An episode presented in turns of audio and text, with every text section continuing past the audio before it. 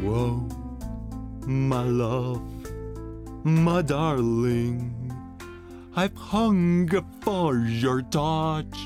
Ay, por fin me cantas, pero bien bonito. Esa canción es tan hermosa y tan lenta que cualquiera se muere antes de que termine siquiera. No se me muera. Todavía no hemos hecho nuestros jarrones de barro en una así, en una escena así súper sepsi sin playera. Ay, ay, ay, ay, ay. Oye, pero ya hablamos de romance en este programa. ¿Vamos a repetir tema, Rodrigo? Nel, Ghost no es una película de amor. Es una película de terror. Lo único bueno que tiene ahí es Whoopi Goldberg. Vamos a hablar de ella. Es maravillosa, una mujer que rompió estereotipos y paradigmas. Yo soy Rodrigo Hernández. Y yo soy Ilana Guillén. Y, esto es Te la vamos a spoilear.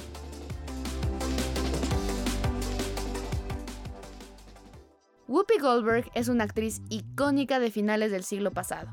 De las primeras actrices negras en enfrentarse al blanco cisgénero de Hollywood y abrirle el camino a todas las actrices negras que vinieron después de ella. Las películas que recomendaremos a continuación pueden verlas en Prime Video o en Disney Plus. Por eso digo que Ghost es una película que solo importa por Whoopi. Si le quitas su papel en la película, le quitas toda una historia de amor. Y se queda como una historia de fantasmas. Ghost narra la fallida historia de amor entre un vivo y un muerto. Punto. No hay más. Ahí se queda. Lo increíble es el papel de la psíquica que tiene Whoopi en la película. Es divertida, encantadora y sumamente carismática durante sus escenas. La pobrecita acaba siendo la que tiene que ayudar al fantasma a irse al otro lado y solucionar sus asuntos pendientes para poder retirarse en santa paz. La Netflix. Si un fantasma me anda tirando los perros, me asusto. Pero si Whoopi la hace de casamentera, uy, eso es otra historia. No inventes. La pobrecita tuvo el susto de su vida cuando el güey se le presentó acá en su local esotérico. A partir de ese momento, Whoopi tuvo que agendar citas semanales con el quiropráctico para poder soportar el peso de ser lo mejor de la película. ¿Peso? Peso el tener que ponerte el hábito para que no te caiga la mafia a la que tu amorcito corazón les mató un miembro después de robarles. O sea, no jodas. Eso sí es peso y no fregaderas. Es que las dos películas de cambio de hábito hacen que Whoopi Goldberg sea un ícono de la comedia durante los noventas. ¿Quién no se ha destornillado de la risa con las escenas en la iglesia? Aparte, cambia la forma en que el comento funciona, llamando la atención de los feligreses y tristemente de los mafiosos también. Es el padrino si Whoopi hubiera decidido casarse con Michael Corleone. La neta. Te tengo que platicar porque me daba mucha risa de niño. Como conocía a Whoopi como Shensi en El Rey León, me moría de risa pensando que una hiena se escondía entre puras monjitas y les enseñaba el mundo de los rockstars. Es que Shensi era una rockstar. Ella era la que realmente estaba rodeada de estúpidos y no Scar. Sinceramente, ya que fuera siendo una hiena o una monjita cabaretera, Whoopi nos ha hecho reír de todas las formas posibles. Entre sus personajes de doblaje, la puedes escuchar como la hiena más lista de todas, como la narradora de Tuca and Bertie. Hasta tiene su propio personaje en Scooby-Doo. Literalmente es tan chida que se dobla a sí mismo en Scooby. No inventes.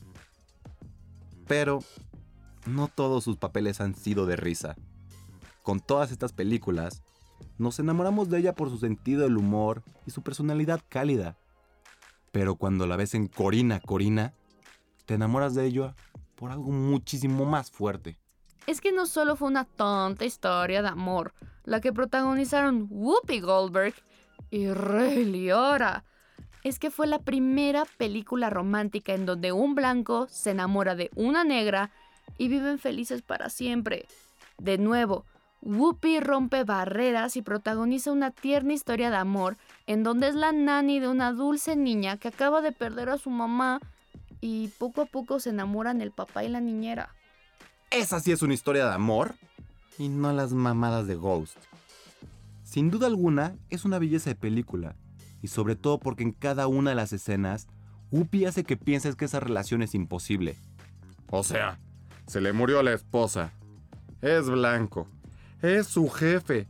Su hija es muda por el dolor de perder a su madre. Y además, toda la familia es una típica familia blanca gringa.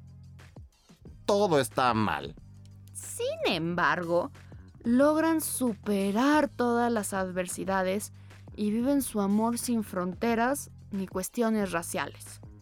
Aparte, ambos tienen el corazón roto y piensan que nunca en la vida se van a volver a enamorar. Y ¡pum! Se conocen gracias al amor que ambos le tienen a Molly. Yo también conozco a muchos que se hicieron amigos por el Molly. ¡Uy! ¡Cállate! Yo hablo de la pequeña niña, que sin duda alguna ve a Whoopi como una segunda madre.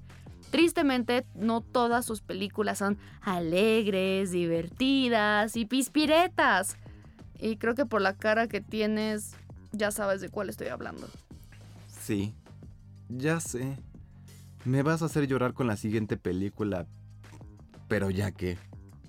El color púrpura es una de las películas más fuertes de Whoopi. En ella interpreta a Sally, una niña de 14 años que es violada por su propio padre, la cual la deja embarazada. Esta es la segunda película de Whoopi, la cual aparte fue descubierta por Steven Spielberg. Es una película sumamente triste y desgarradora. Esta chica se da cuenta de que su vida durante los próximos 30 años va a ser sumamente difícil. Nadie le cree realmente quién es el padre de la criatura. Además de que es una chica negra, justo antes de la guerra civil en Estados Unidos, donde tu tono de piel era suficiente para ser discriminado y maltratado. Sufrió cuatro décadas de tortura intrafamiliar y de abuso esclavista. Es para cortarte las venas con galletas de animalitos. Y las escenas donde sale Whoopi Goldberg con Oprah Winfrey como hermanas es un recargón de pilas emocional que pues te dejará llorando también. Toda esta película es una lágrima gigante. Sin embargo, en esta película puedes ver qué tan increíble actriz es Whoopi Goldberg. Desde niña fue una intérprete impresionante que superó todas las expectativas, estereotipos y obstáculos que Hollywood decidió ponerle en el camino intentando frenarla. ¿Y qué lograron? Solo le hicieron más fuerte y maravillosa que nunca. En su cara, güeritos. Una gran actriz es recordada por su trabajo. Y su trabajo es excelente. A pesar de repetir papeles cómicos, jamás se dejó encasillar en un personaje y siempre buscó que sus personajes inspiraran a muchas personas. En este caso, este episodio está hecho desde dos jóvenes que la conocieron desde pequeños y se inspiraron por ella. Yo soy Lana Guillén. Yo soy Rodrigo Hernández. Y esto, fue Te la vamos a spoilear. Mufasa. dilo otra vez, dilo otra vez. Mufasa. Cinema 226